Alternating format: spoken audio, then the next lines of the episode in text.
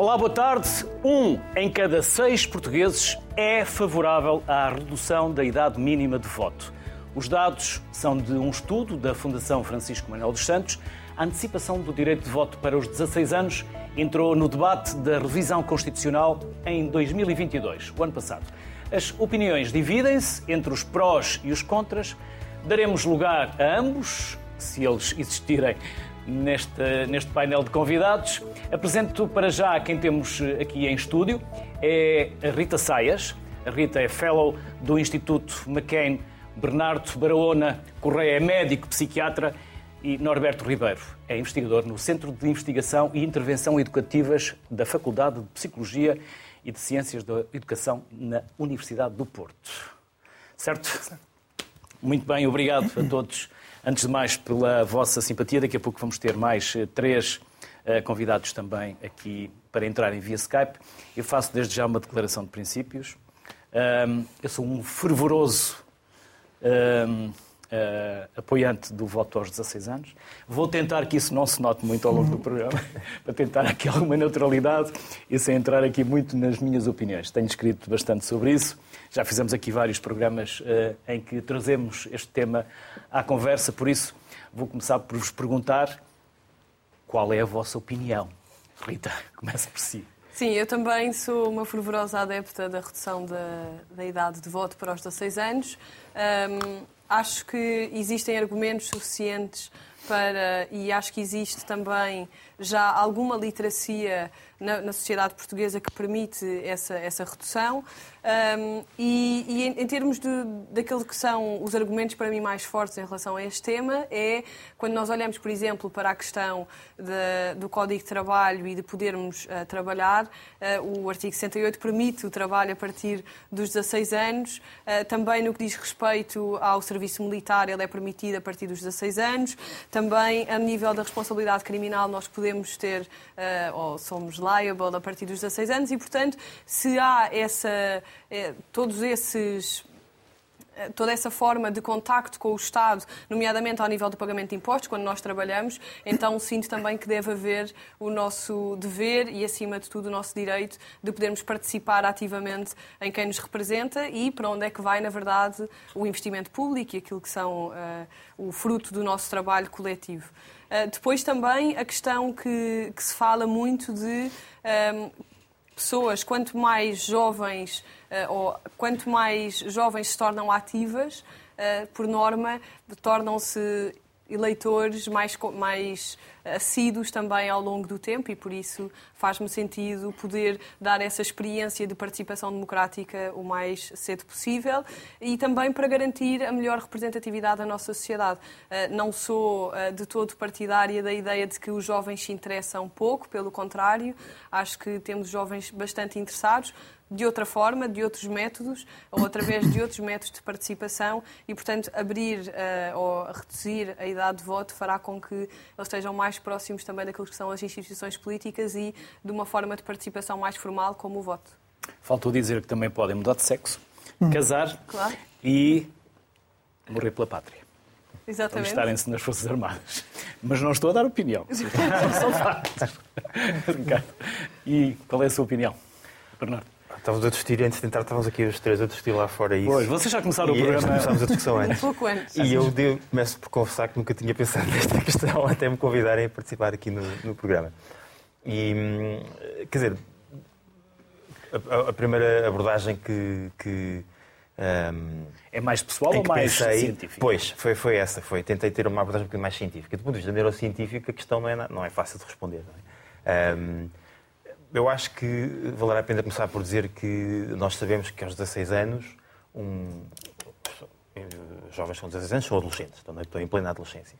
Mas um adolescente de 16 anos tem, em termos de capacidade de raciocínio abstrato, raciocínio conceptual, um, de raciocínio sofisticado, planeamento de ações, etc., tem a mesma capacidade que um adulto de 30 ou 35 ou 40. Um, e, portanto, desse ponto de vista, a idade de voto ser aos 16 ou ser aos 18 acaba por ser uma decisão um pouco arbitrária, não é? desse ponto de vista, dessa perspectiva exclusiva. Um, por outro lado, nós sabemos que uh, o amadurecimento neurológico, em termos do sistema central, uh, se prolonga também muito para além dos 18. Portanto, aí mais uma vez, ser 18 ou ser 16 uh, é também uma decisão arbitrária.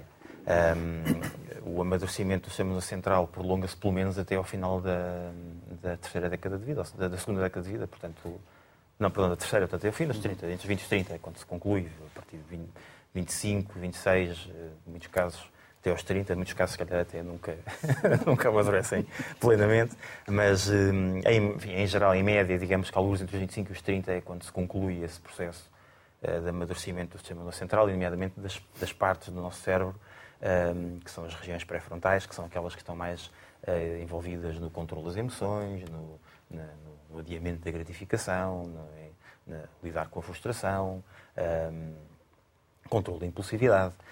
Um, e, e, portanto, nas chamadas decisões racionais.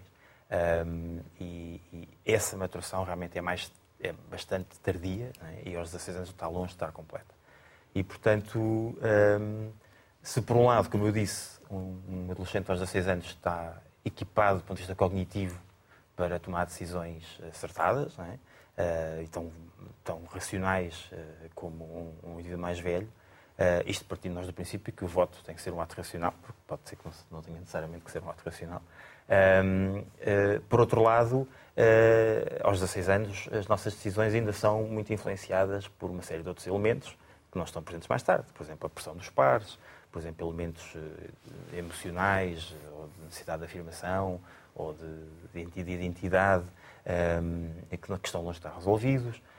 Um, também há muitos estudos que mostram isso, portanto, a decisão de um adolescente de 16 anos é muito influenciada por elementos emocionais uh, e de impulsividade uh, que estão ainda uh, muito presentes e que mais tarde, numa idade mais tardia, aos 20 e tal, já não estão tão presentes, por exemplo.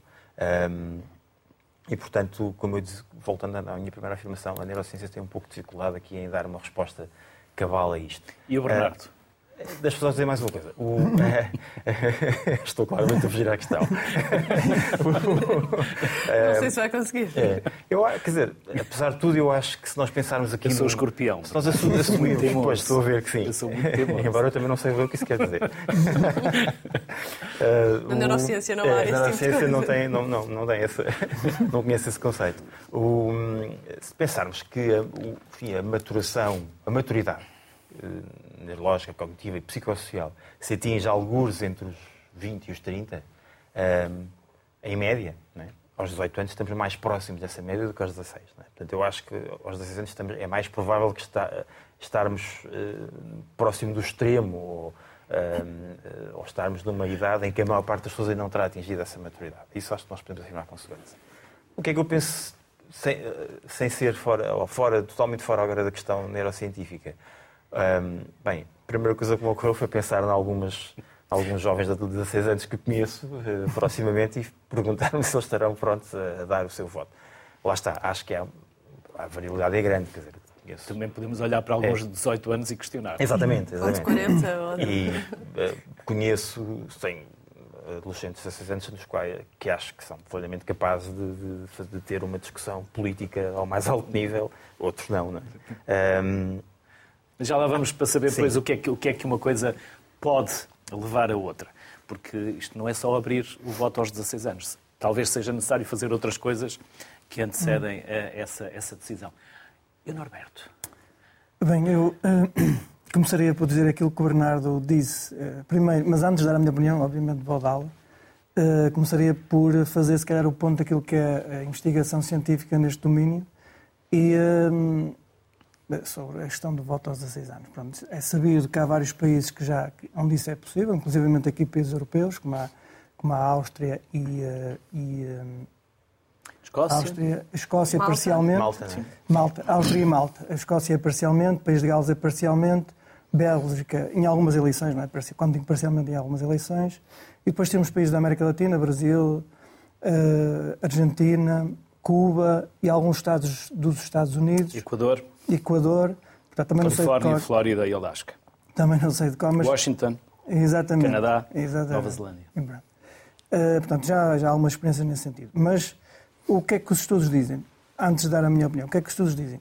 Bem, num estudo recente que nós publicamos, uh, no ano passado, nós fizemos uma, uma, revisão da literatura e conseguimos identificar três grandes grupos. O primeiro grupo uh, diz, portanto, uh, não é consensual. A opinião dos, dos, dos, investigadores sobre esta matéria não é consensual. O primeiro grupo diz que os jovens são imaturos e que mesmo esta experiência de voto aos 16 anos não promove maior conhecimento político. Pronto, esse é o grande argumento deles. Depois há um segundo grupo de estudos que diz que uh, esta experiência de voto aos 16 anos promove participação eleitoral no futuro, uh, promove interesse na política, promove maior apoio à, à democracia. Este estudo é baseado no caso da Escócia.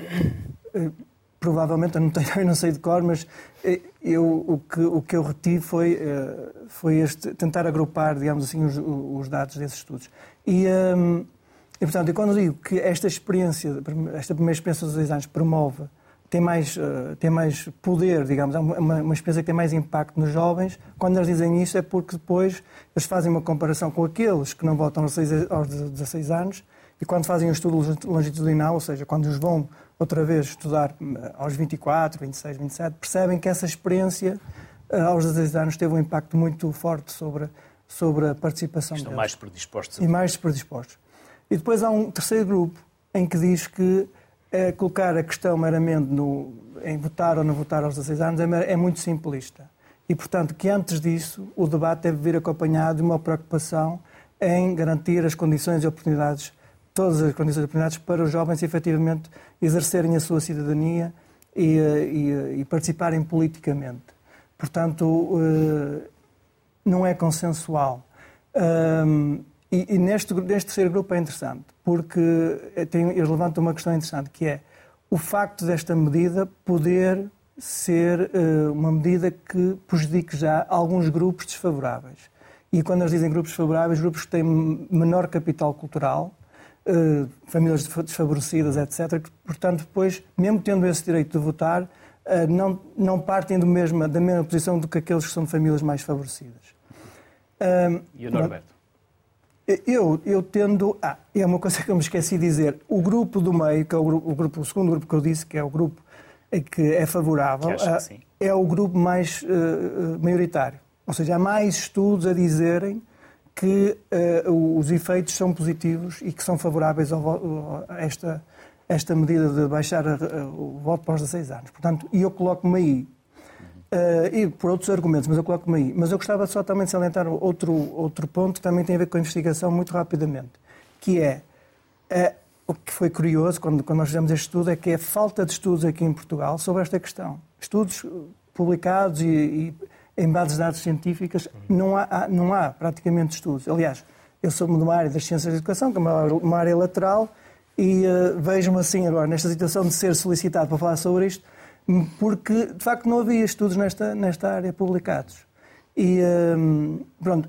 e outra coisa é, além de não haver estudos, os jovens não, não são ouvidos sobre esta matéria. Ou seja, andamos aqui numa perspectiva muito adultocêntrica. É o habitual, estamos sempre a falar dos jovens, mas não mas os ouvimos ou quando eles falam nós não os escutamos. Não é?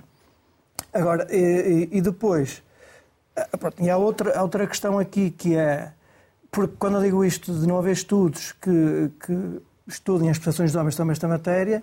Eu digo isto porque nós desenvolvemos um pequeno estudo aqui no município aqui do norte de Portugal.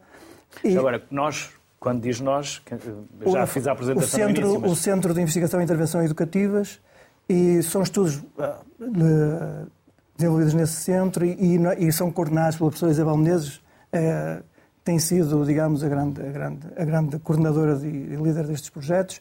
E eu coordenei este, este projeto em particular, que foi este que eu estou a falar do, jovem, do, dos, do, do, do voto aos 16 anos, mas ela, eh, nós temos, temos feito muito caminho na área da participação cívica e política de jovens e muito também para as questões da educação política, etc. Ehm, mas, voltando outra vez, eu sei que estou a tomar aqui um bocadinho de tempo, mas voltando outra vez àquela questão de não ouvirmos os jovens. Nesse estudo, e esse é um dado curioso, nesse estudo que nós fizemos, percebemos que os próprios jovens têm uma visão ambivalente sobre este tema. Que nós esperaríamos é que os jovens dissessem assim, não, eu quero votar aos 16 anos. O que nós vimos nos nossos dados, que foram dados mistos, questionários, entrevistas, grupos de discussão, percebemos que há uma, uma percepção ambivalente. Quer dizer, nos questionários nós percebemos que eles são a favor, nas entrevistas, nos grupos de discussão, há ali grupos de jovens que não são totalmente a favor. Portanto, mesmo Há todo um trabalho que, que, que, devia ter sido feito ou deve ser feito e, e talvez já, já lá vamos falar também sobre ele. Vamos então para já juntar mais três vozes aqui à sociedade civil. São o Alexandre Poço. O Alexandre é o presidente da Juventude Social Democrata. O Miguel Costa Matos, que é secretário-geral da Juventude Socialista. E Miguel Martins, que é da Coordenação Nacional dos Jovens do Bloco, à Mesa Nacional do Bloco de Esquerda e é também deputado municipal em Barcelos. Aos três, desde já, obrigado pela vossa simpatia em se juntarem a esta conversa que, de certa forma, vos interessa, mas na verdade deve interessar a todos nós. Começo pelo líder da juventude do Partido Socialista, o Miguel. Miguel, vocês andam nisto há 30 anos. António José Seguro lançou a questão, depois António Guterres tentou levantar a questão, mas o Partido Socialista não estava para aí virado. E vocês até parece que são a favor, mas o partido não parece que esteja de acordo convosco. Acertei?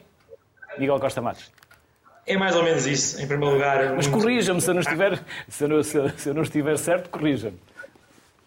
Em primeiro lugar, boa tarde, cumprimentá-lo, cumprimentar todos os demais convidados e agradecer a oportunidade de, de facto, podermos debater este tema. É verdade, é um tema antigo na história da juventude socialista, é um tema no qual nós continuamos a trabalhar e, enfim, eh, tal como nestas batalhas às vezes demoramos muito tempo, foi o caso da interrupção voluntária da gravidez, foi o caso do casamento das pessoas do mesmo sexo, foi o caso do fim do serviço militar obrigatório, certamente será o caso deste. Porque acho que as intervenções que acabámos de ouvir demonstram muito claramente que isto é o chamado no-brainer, é algo que é bastante evidente e pelas responsabilidades que já permitimos que os jovens aos 16 anos tenham, por aquilo que nós sabemos sobre o desenvolvimento cognitivo das pessoas aos 16 anos e também, enfim, porque sabemos que não limitando o direito ao voto a quem perde essas faculdades cognitivas, já agora também é importante de podermos uh, fazer esse paralelo e, e naturalmente por sabermos aquilo que poderá ser o impacto fundamental de captar mais públicos para a democracia através do voto aos 16 anos, nós uh, temos toda a plena convicção de que seria uma mais-valia para a democracia podermos pôr os jovens aos 16 anos a votar. Uh, no entanto, apesar disto poder estar a demorar, nós não abdicamos de ir avançando nestas áreas e é por isso que estamos ativamente a trabalhar na criação de um dia da democracia, um dia do eleitor, que possa, para os jovens que estão na escola, tal como existe o dia da defesa nacional, os jovens poderem ser sensibilizados sobre o funcionamento do sistema democrático, poderem fazer uma simulação num ato eleitoral, poderem ser expostos, enfim, às diferentes ideias políticas, tal como já nestes oito anos do governo tivemos a oportunidade de poder estimular a criação do associativismo estudantil, nomeadamente com apoios financeiros, mas também com apoio jurídico à legalização das, das associações. E isso é importante porque dá aos jovens uma noção da sua representação democrática. Mas nada melhor do que lhes dar o direito ao voto, e sobre isso nós estamos plenamente de acordo com os oradores vários que têm falado neste programa. Miguel Costa Matos, e o que falta para convencerem o vosso secretário-geral e os mais velhos do vosso partido? Os sérios, penso... os senadores, como queira. Eu penso que temos tido, temos tido felizmente, cada vez maior consenso partidário um, para podermos ter o voto aos 16 anos no nosso país. Isso é uma medida importante. Mas o PS já disse que não aceita a inclusão na revisão constitucional, correto? Sim, porque esta revisão constitucional, o Partido Socialista fez com uma vocação muito específica que foi reforçar direitos, liberdades e garantias do ponto de vista dos direitos humanos, económicos, sociais, mas não fazer mudanças no sistema político. Eh, enfim, como outras áreas que existem, nomeadamente nas autonomias, em que nós dizemos que nesta revisão constitucional devemos manter uma estabilidade do sistema político e não mexer nas instituições políticas fundamentais. Ora, isso é uma, uma boa eh, questão que poderemos trazer para uma próxima revisão constitucional. Naturalmente que eu, como jovem, e nós, juventude socialista, inconformados que somos, gostávamos de poder trazer já estas matérias para esta revisão constitucional, mas essas foram as balizas que nós, desde o início do processo, colocámos e, portanto, eh, nesta fase, mais do que eh, podemos discutir o mérito do argumento, nós discutimos sobretudo, enfim, a oportunidade. Achamos que não é esta a oportunidade de fazer essa revisão constitucional. Então vamos... Outras oportunidades haverão e eu espero que essa oportunidade chegue o mais rapidamente possível, porque de facto as evidências vão têm-se vindo a acumular. Pelas experiências internacionais têm-se vindo a acumular que seria muito positivo para os jovens poderem essa primeira experiência de voto aos 16 anos e ficarem cativados para a experiência eleitoral. E podemos, no momento em que os jovens estão todos juntos, que é na escola, poder fazer esse gesto de informação, de sensibilização, de criar esse hábito democrático. E, portanto, é, é algo no qual nós estamos motivados e achamos que, felizmente, seja pelas evidências que se têm vindo a acumular, seja pelo consenso que se tem vindo a construir, em breve o Partido Socialista, esperemos nós, possa fazer essa evolução. Alexandre Poço, e é este o momento, até porque nas próximas eleições para o Parlamento Europeu, mais de um milhão de jovens de 16 ou 17 anos vão poder votar na Alemanha, na Áustria, na Bélgica, na Grécia e em Malta. E por cá, continuamos a falar do mesmo. Muito boa tarde e uh, cumprimento todos os que estão a participar neste, neste programa da, da sociedade civil. Uh, a nossa resposta é, é clara. Uh, sim, a este momento temos essa proposta como uma das principais do projeto de revisão constitucional do PSD e os partidos serão chamados a, a votar essa proposta. Eu tive a oportunidade de defender esta proposta na Comissão de Revisão Constitucional. Foi um debate que aconteceu há alguns meses antes, antes do verão aqui na Assembleia da República e uh, é evidente que há um consenso que vai crescendo em torno desta matéria.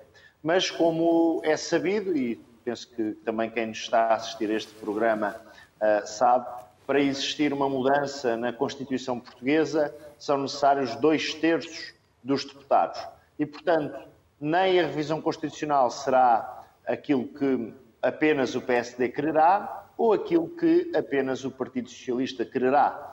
E, portanto, como os dois partidos são fundamentais, de acordo com a composição que temos hoje na Assembleia da República, para mexer no nosso texto constitucional, nós lançámos o repto ao Partido Socialista com a certeza de que também não estamos disponíveis para fazer a, a revisãozinha que uh, o, o PS quer. Ou seja, a, a política, a democracia é feita de consensos e para que o Partido Socialista veja algumas das suas prioridades aprovadas, o PST também tem as suas e uma das que destacou como mais importante é aquela que, até pela, pelas intervenções dos oradores anteriores, se percebe que uh, é essencial para o futuro. O debate é muito simples. Nós queremos ou não permitir que alguém que tem uh, 16 anos e meio, alguém que tem 17 anos, alguém que tem 17 anos e meio, possa votar, ou apenas permitir dar esse uh, direito de voto a quem tem uh, eh, 18 anos e um mês ou 18 anos e dois meses.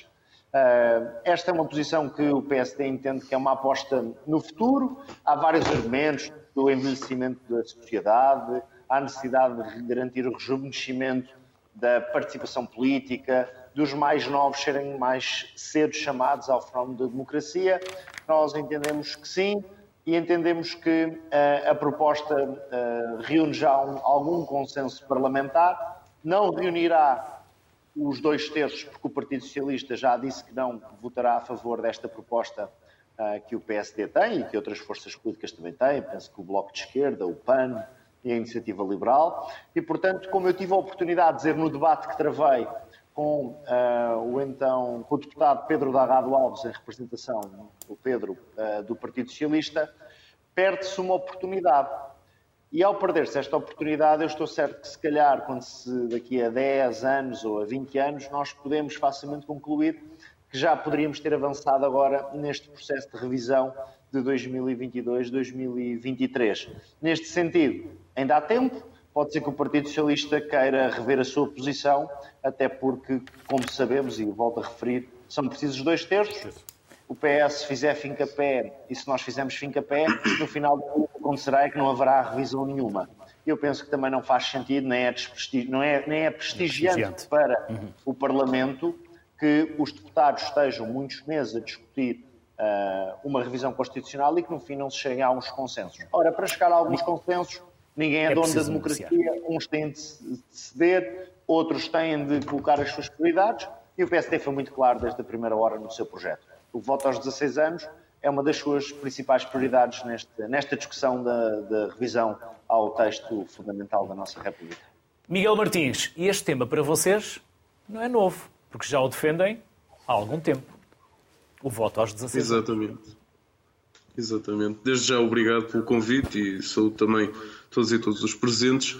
Um, concordo com muito do que já tem sido dito. Ou, da parte do Bloco de Esquerda, nós defendemos, se não me engano, desde 2004 uh, o direito ao voto aos 16 e nesta proposta constitucional também, que já foi trazida tanto pelo Miguel como pelo Alexandre, uh, nós também uh, defendemos o alargamento do voto aos 16 e até com base no que já foi dito, precisamente pelo, pelo facto de que os jovens aos 16 anos Uh, podem trabalhar, podem pagar impostos, podem descontar para a segurança social, podem ser presos, presos. E, como, como, adultos, mas também uh, até podem ser mobilizados para a tropa. Podem fazer tantas coisas, mas não podem votar. E é algo que para nós não, não compreendemos. Além disso, uma, uma coisa que também que já vi ao longo também da minha atividade política, uh, tanto durante campanhas eleitorais como fora, é que os jovens também se preocupam com a política. Os jovens estão preocupados com o seu futuro, com o seu emprego, com o salário, com tantas coisas. Por exemplo, as questões familiares, o salário que os rendimentos que a família tem, uh, são preocupações de jovens e não estamos a falar aqui de temas abstratos como o ambiente ou o que quer que seja. Os jovens também querem ter. O seu direito à fala nestas questões. E estas questões são o seu futuro. Portanto, o direito ao, do direito ao voto aos 16 é algo que nós entendemos que seja completamente natural. Vemos que é necessário até uh, alargar o direito ao voto, porque estamos a falar de jovens que têm plena consciência do seu, do seu, da sua realidade, da realidade em que vivem, e que depois terão também uh, a sua vida pela frente. E estão preocupados com a sua vida, estão preocupados, eu lembro, por exemplo, uh, das mobilizações uh, do movimento social. basta ver as questões das greves climáticas, em que tivemos centenas de jovens por todo o país a sair à rua jovens com menos de 16, ou, ou, também com mais de 16 anos, a sair à rua e a lutar pelo seu planeta. Isso mostra também que os jovens não são, uh, como muitas vezes acaba por uh, ser erradamente uh, passada essa ideia de que os jovens são, não, são desinteressados pela política, porque não é verdade. Os jovens interessam-se por questões. Houve uma marcha feminista, houve uma marcha LGBT, e quem estão lá em maior parte são os jovens grande parte, aliás, das pessoas que saíram à rua na, na, passada manifestação da, que houve pela habitação eram jovens. Jovens estudantes, jovens trabalhadores que, que, que querem o seu direito à habitação. E, esta, e via-se jovens tanto como acima dos 18, mas também abaixo dos 18. Ou seja, o que é que quero dizer com isto? Que os jovens também estão preocupados com a situação política, os jovens também se interessam, estão preparados uh, para debater estas questões e não podem ser excluídos, a nosso entender, desta, deste debate, desta discussão. Acaba por haver, também como já foi dito, uma, uma certa adultização desta discussão, infelizmente, em que os jovens acabam por não falar dessa, da, dos seus direitos. E, e, nós achamos que isso tem que mudar, porque nós acreditamos que os jovens não devem ser acantonados, não devem ser uh, vistos com condescendência e, muito pelo contrário, devem ter um lugar de fala uh, que é seu por direito. Miguel Martins, Miguel Costa Matos e Alexandre Poço, peço a vossa simpatia e a vossa disponibilidade para uh, guardarem mais alguns minutos, porque gostaria de continuar a conversa convosco dentro de momentos, se tiverem essa disponibilidade. Rita, a Rita dizia há pouco, e ouvimos agora também, que os jovens interessam-se por política. Talvez não se interessem é por esta política partidária. Sim. Uh, Mas os jovens também, segundo um estudo, dizem que, ou esse estudo diz que eles são mais propensos a autocracias. É verdade. Em que uh, ficamos?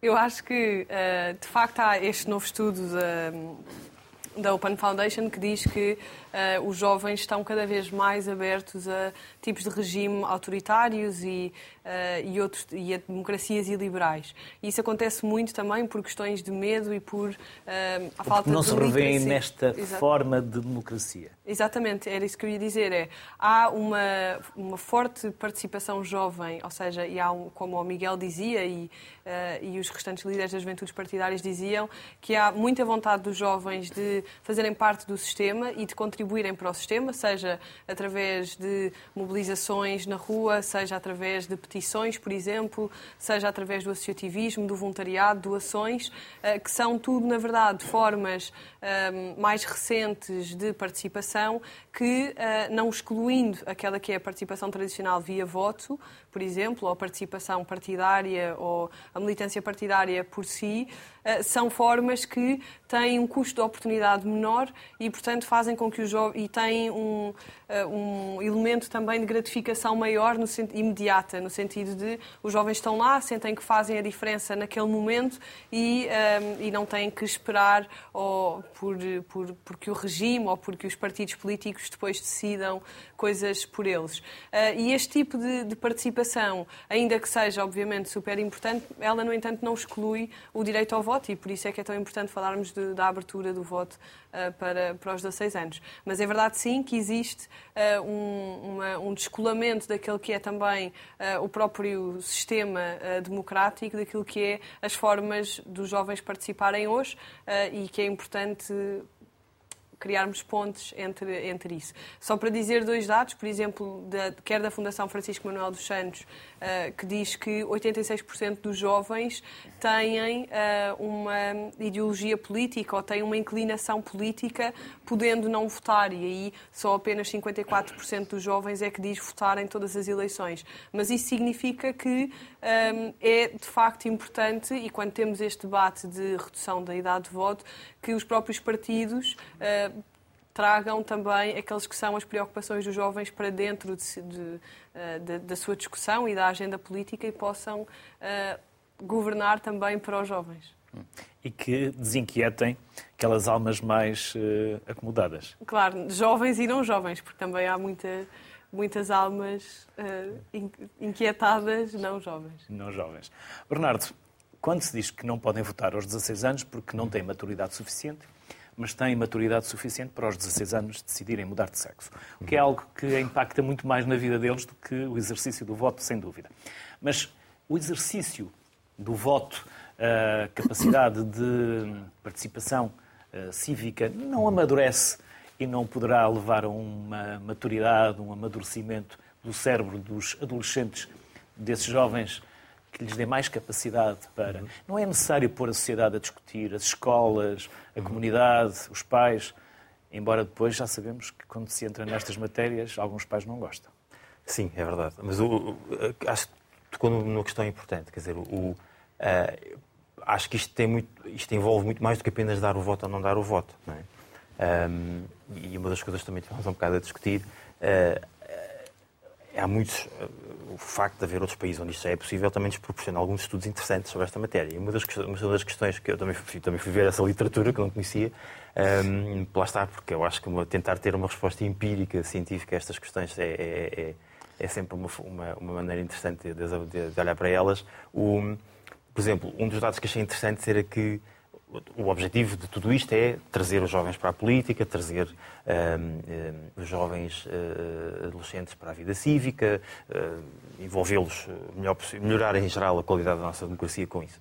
Um, e, e, parece que isso em parte é conseguido com esta medida, porque há estudos que mostram que realmente a participação eleitoral uh, destes jovens é elevada e se mantém elevada ao longo dos anos, enquanto eles vão depois crescendo, 18 anos, 20 anos, por aí fora.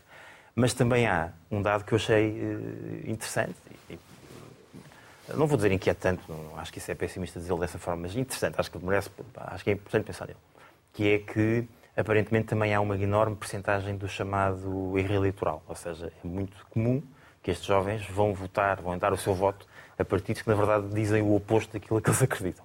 É? E eu acho que isto levanta questões interessantes também, que é de que forma é que nós vamos envolver então estes jovens na política de que forma é que, se calhar, a comunicação dos políticos também tem que melhorar, eh, de que forma é que eh, temos que dotar esta, esta, esta, estas faixas etárias mais jovens de literacia política sólida que lhes permita exercer eh, de forma eficaz este direito que nós lhes queremos dar.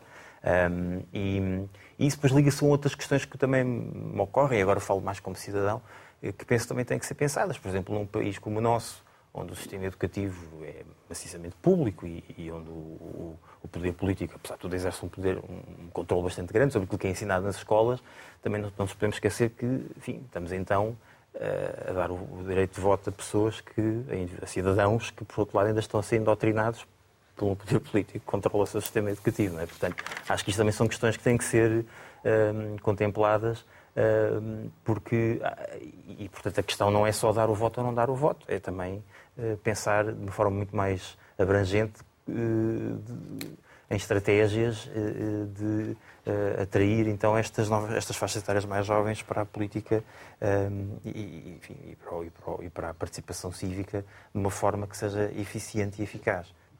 É? Um, e, portanto, essa, essa é.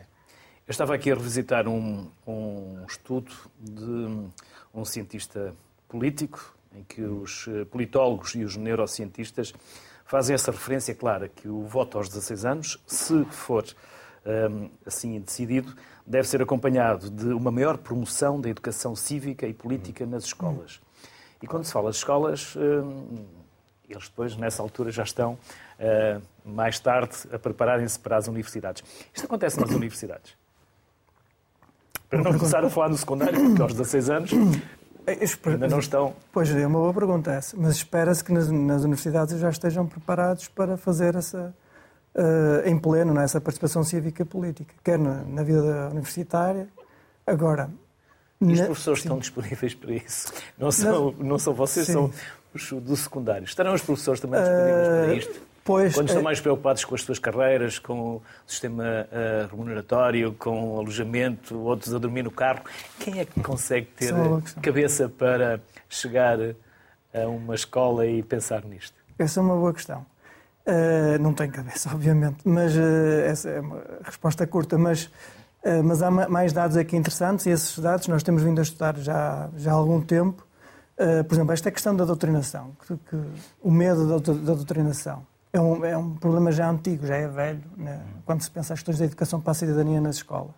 A educação para a cidadania enquanto disciplina curricular já foi transversal, já, já já quase desapareceu do currículo, agora já, é, já tem, está a passar por um período agora também de maior destaque, mas já teve várias designações. Portanto, este medo da doutrinação é um problema que já vem desde o 25 de Abril, com este medo de, de se doutrinar as pessoas. E, ou ainda antes do 25 de Abril. Ou ainda antes do 25, quer dizer, antes do 25 de Abril fazia-se isso de, de, deliberadamente. É, depois do 25 de Abril é que começou a haver essa preocupação com o, com o poder que a educação tinha nas mãos para poder, para poder influenciar a, a, as, as ideias das pessoas.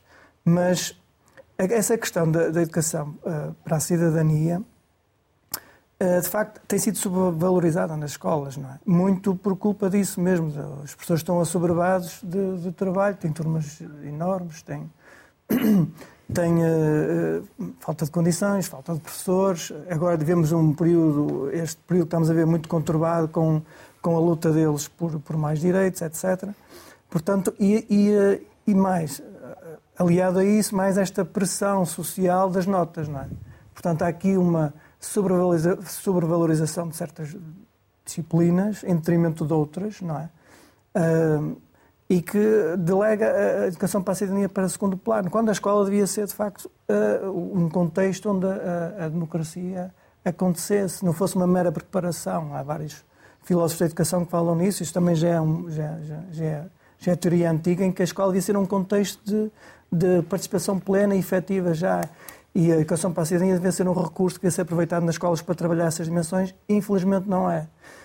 Por esses motivos e por outros ainda. Porque, por exemplo, os professores, nós temos feito também alguns estudos com professores, dizem que também não se sentem preparados para trabalhar essa, essa disciplina.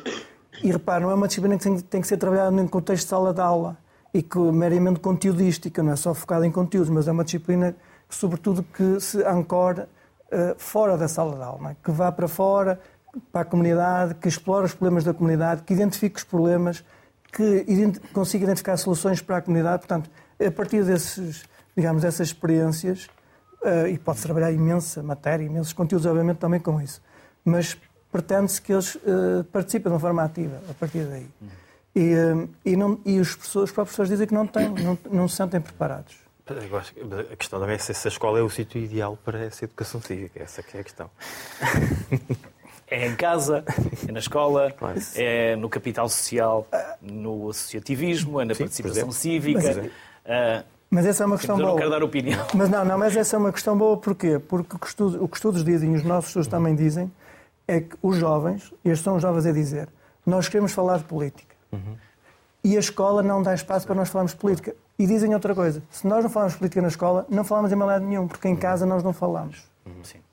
E, portanto, a escola tem este papel importante para, para promover esta educação, literacia política junto dos jovens. E isso é dito pelo- pelos próprios jovens, não somos nós que dizemos. Então, por falar em casa, vamos à Casa da Democracia. Vamos eh, recuperar eh, e retomar aqui o contacto com os líderes e representantes das juventudes partidárias, até porque, Alexandre, o Parlamento é um quarentão assim ali já muito a bater nos 50. E o vosso grupo parlamentar é o mais envelhecido de todos. Não é necessário reju- rejuvenescer a democracia também com caras mais novas, mais frescas, com um pensamento mais disruptivo.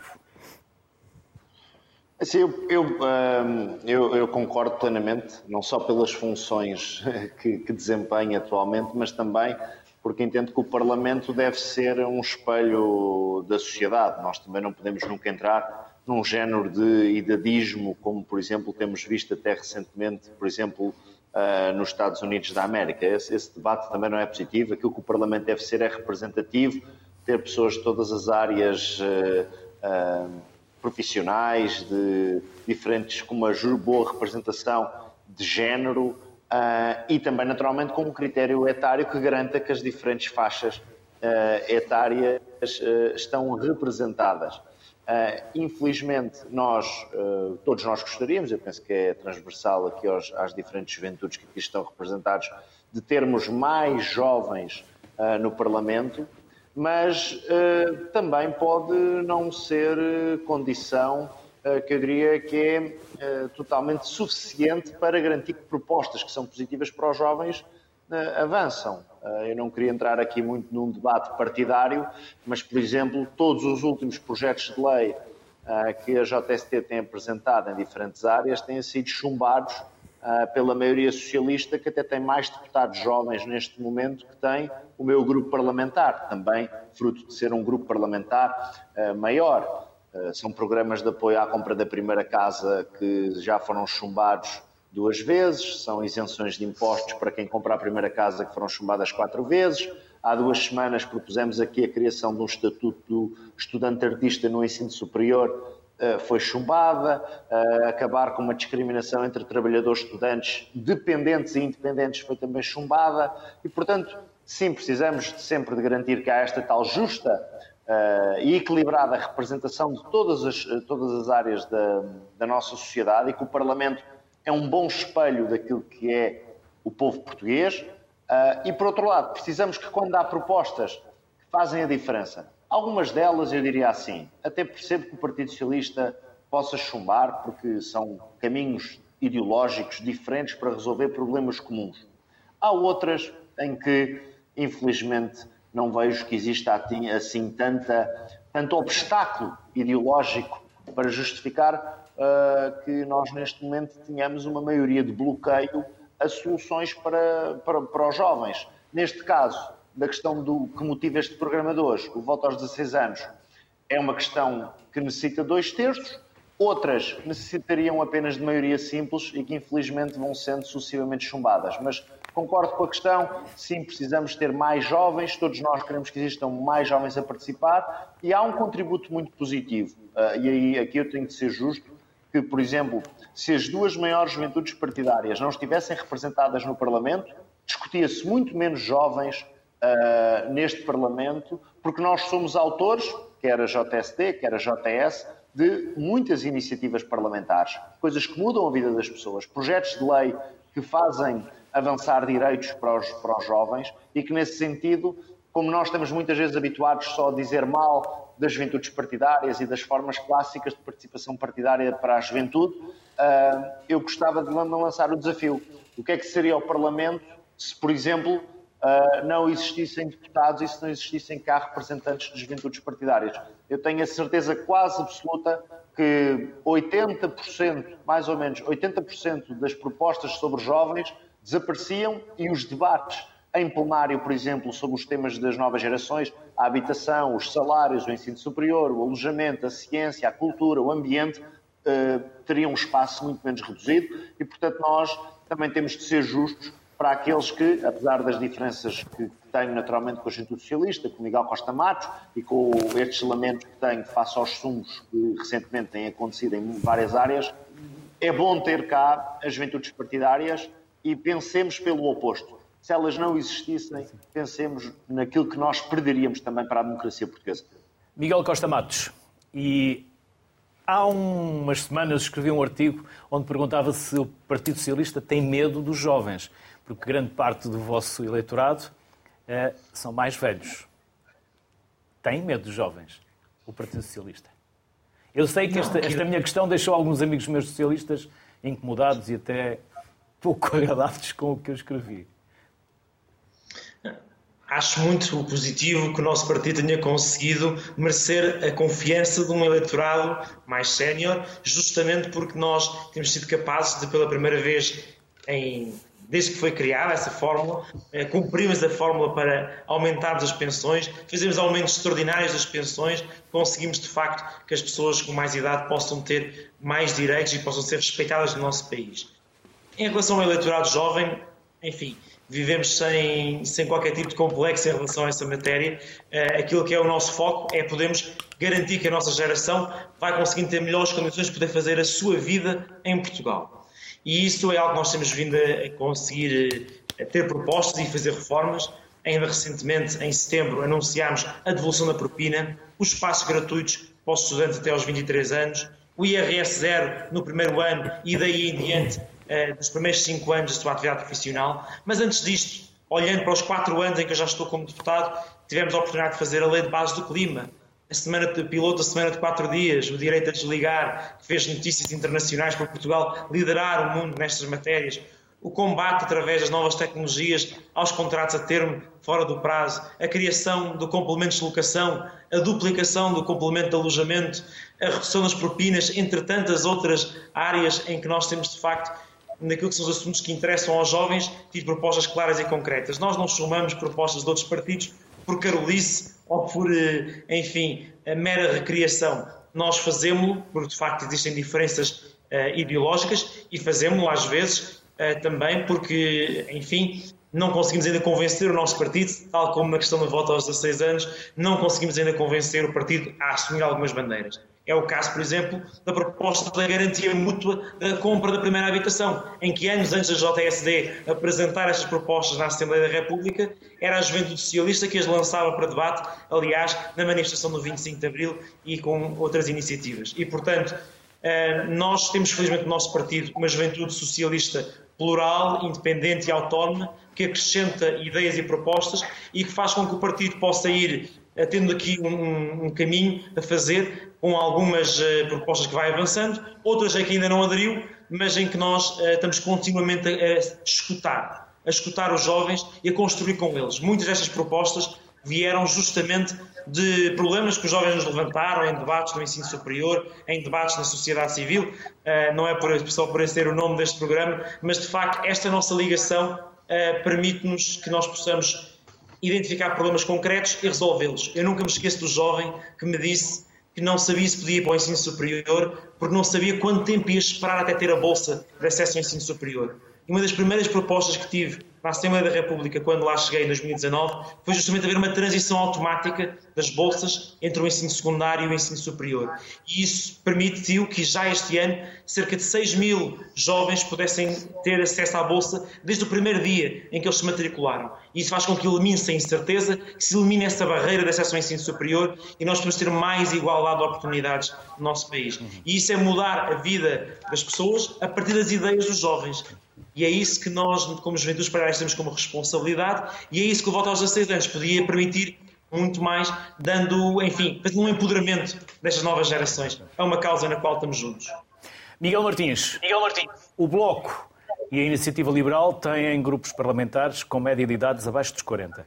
Talvez também por isso, por coincidência ou não, os jovens neste momento não só façam grande parte, parte de grandes movimentos que vocês têm levado, por exemplo, à rua, ou que outros também estejam a defender ideias liberais e a fugir do centro? Uh, de facto, o nosso grupo parlamentar é dos mais jovens da Assembleia da República, uh, mas também faço aqui uma ressalva que nós não temos uma juventude partidária. Nós temos uma coordenadora nacional de jovens, da qual eu faço parte, porque nós não acreditamos que o, mo o, modelo de juventude partidária, em que há um certo acantonar dos jovens uh, para discutir determinadas situações, seja algo funcional. Nós acreditamos que os jovens em toda a sua plenitude podem discutir qualquer tema junto de outros membros do partido. E é nesse sentido que um, a forma como nos organizamos no Bloco é uh, de forma setorial. Nós estamos integrados dentro do Bloco, fazemos parte do Bloco uh, e eu, por exemplo, faço parte da, da Mesa Nacional, da direção do partido, em conjunto com outros camaradas, e não é por fazer parte da Coordenadora Nacional de Jovens nós não usamos qualquer critério de juventude partidária, nós até nós fugimos a essa lógica porque acreditamos que os jovens são mais do que um nicho, digamos assim. Relativamente à, à questão da atração dos jovens para, para o Bloco, é algo, é, é, verdade que o nosso eleitorado é bastante jovem. Uh, nós, mesmo não tendo uma juventude partidária, levamos ao Parlamento propostas uh, que dizem diretamente aos jovens. Nós não fugimos esse debate, nunca o fizemos. Um, e, e, através de, de, do nosso grupo parlamentar levamos essas questões a debate porque podemos levantar qualquer questão independentemente de haver uma juventude partidária ou não. Nós levantamos os problemas que dizem direito aos jovens, como dizem também direito a qualquer outra, outra pessoa. E não, ao não fazer essa distinção entre juventude partidária e partido, eu acredito que isso também seja benéfico para a própria discussão em si, ah, porque discutimos ah, em conjunto jovens e menos jovens ah, as várias questões, as várias ideias, mas também permite que não, não, não haja aqui uma, um certo um acantonar, digamos assim, da, destas questões. Já relativamente à, à, mobilização social, ao movimento social, nós, eh, Bloco de Esquerda, jovens do Bloco, nós temos essa, essa tradição da luta nas ruas, é algo que nós apoiamos, estamos presentes nas várias lutas, porque acreditamos que apoiar estas questões, eh, sejam matérias ligadas à questão feminista, à questão LGBT, o ambiente, a habitação, todas estas lutas são lutas que nós apoiamos e nós estamos lá enquanto ativistas e, eh, e mobilizamos-nos nessas causas porque vão em, em vão diretamente uh, ter junto às nossas bandeiras, às nossas reivindicações. São lutas nas quais nós acreditamos e são lutas que nós apoiamos. Uh, e além disso também, por exemplo, há a questão do movimento estudantil em que nós também uh, nos organizamos, não enquanto membros de um partido, mas sim enquanto estudantes. Uh, eu, por exemplo, faço parte do Conselho Geral da Universidade e, e tenho em conjunto, reúno vários jovens de vários partidos, de, alguns sem partidos, um, e que estamos organi nos organizamos em prol de mudanças na nossa, na nossa realidade, na nossa a comunidade estudantil da Universidade de Minho. Uh, o que é que eu quero dizer com isto? No Bloco, nós temos uma tradição de envolvência com a sociedade, uh, com os, jovens, com as lutas, com o objetivo de transformar esta realidade. Nós queremos, mais do que tudo, transformar a sociedade uh, e esta força transformadora também parte, grande parte das vezes, uh, dos mais jovens. Infelizmente, e até também só queria voltar um bocado atrás, porque para terminar, foi referido, para terminar assim, que há um afastar dos, uh, dos jovens em relação aos partidos. Isso é verdade, é algo que tem que ser pensado, porque de facto há uma, um afastar tanto dos partidos, mas também das instituições, não apenas dos jovens, especialmente dos jovens, mas uh, da população em geral. E é algo que tem uh, que ser combatido, não apenas a nível político, mas também ao nível das várias instituições. Eu vejo isso nas escolas, nas universidades, ou seja, é um problema este afastamento que existe entre as instituições e os jovens, mas que faz parte de um panorama maior, de um problema maior, que é o afastamento às populações. Miguel Martins, Miguel Costa Matos, Alexandre Poço, obrigado aos três pela simpatia que tiveram em aceitar o nosso convite, por nos ajudarem a discutir este tema e os temas também que vocês trouxeram para as vossas intervenções. Boa sorte, força nessa, nessa vossa luta para o voto aos 16 anos. Obrigado. Felicidades para todos. Rita, nós temos um minuto para cada um para fecharmos com as vossas conclusões. Eu não vou lançar nenhuma questão para não vos condicionar de tudo isto que nós aqui dissemos. Um minuto para cada um. De que forma é que vocês querem concluir as vossas intervenções?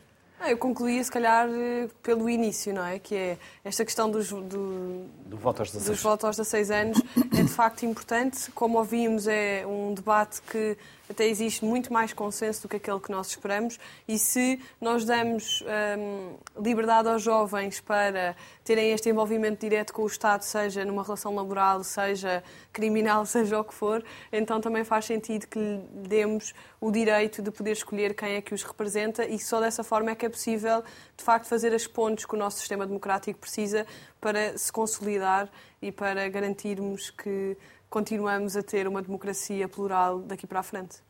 Com jovens. Com jovens. Assim, claro. ouvidos e escutados. Exatamente. que é diferente. Bernardo. Quer dizer, eu acho que, hum, acho que esta questão é indubitavelmente uma questão muito relevante uh, e, e, concordo que é uma, uma questão que, que, contribuirá certamente para melhorar a qualidade da nossa vida democrática. Acho que é importante, muito importante, olharmos para aquilo que, uh, que já se sabe olhar para as experiências de outros países, de outras sociedades que já, já fizeram este movimento e tentar tirar também daí algumas conclusões sobre hum, de que forma é que, este, é que esta decisão uh, poderá ir ao encontro daquilo que pretende alcançar, que é essa melhoria da qualidade da vida democrática. Mais uma vez, acho que é preciso olhar para, para aquilo que, que, que já aconteceu noutros países e tirar daí algumas conclusões. Um, uh, e esta questão está, como eu já disse há bocado, muito mais, na minha opinião, é muito mais abrangente que apenas dar o voto ou não dar. Acho que há toda uma, toda uma outra, outra dimensão de envolvimento na vida cívica que, que acho que, tem, que temos que discutir e pensar como sociedade um, envolvimento deste, de, dos jovens, não é? dos adolescentes de 16 anos. Um, e um, acho que isto é uma discussão que certamente muito enriquecedora. E, e acho que o envolvimento de, de, mais juventude na vida política e, e, e cívica só será certamente sim, só, só, só trará a maior riqueza para todos nós. Se o voto depois se, se o voto é essa, é essa é a forma de o fazer ou não, eh, acho que é uma questão que permanece em aberto, o voto em quaisquer eleições, o voto em eleições mais, só locais, só, de forma que nós devemos também, nós, sociedade portuguesa, fazer isto. Vamos, devemos começar só pelas eleições locais ou ir imediatamente para, para, para todas as eleições, incluindo, incluindo para o Parlamento e para o Presidente da República. Enfim, acho que tudo isso são coisas que valerá a pena discutir de forma uh, mais uh, cuidada. Norberto, num minuto, até porque tem que apanhar um comboio para o Porto. Comboio, exato. Eh, eu, olha, eu pegava só naquilo que o representante do Bloco de Esquerda disse, que, era, que é importante aqui aproximar os jovens da política. E penso que, e portanto, há esta distância político-política política convencional, eh, partidos e voto, obviamente, porque na outra política os jovens participam, climática, etc., e, e as questões de identidade de género, etc. Mas o voto aos 16 anos iria penso eu, aproximar os jovens da política e os políticos, os decisores políticos dos jovens. Portanto, porque eles eram aqui um, um conjunto de eleitores muito significativo, portanto, que iriam ter peso depois em qualquer eleição. Portanto, essa, essa aproximação eu penso que iria ser automática. Portanto, aqui eu acho que este é um argumento forte. E depois, uh, e para me alongar muito, penso que eu não dei a minha posição, mas eu, eu, deu, deu no início. Mas, deu, mais ou menos. mas penso que. Estava no grupo do meio. Eu penso daqueles que concordam. Exato, exato, eu vi isso. Mas eu penso que é uma questão de tempo para isto ser. ser penso que o, a sociedade já está aí a fervilhar, não é? A sociedade europeia e, e, mundial. Portanto, penso que isto é uma questão de tempo para se espalhar, se espalhar. Até porque quem, quem, quem, quem, quem vocês, vocês de que os jovens, de que os jovens a 16 anos, 16 anos dispostos e dispostos Sim. para votar, para votar para fazer essa, para fazer essa.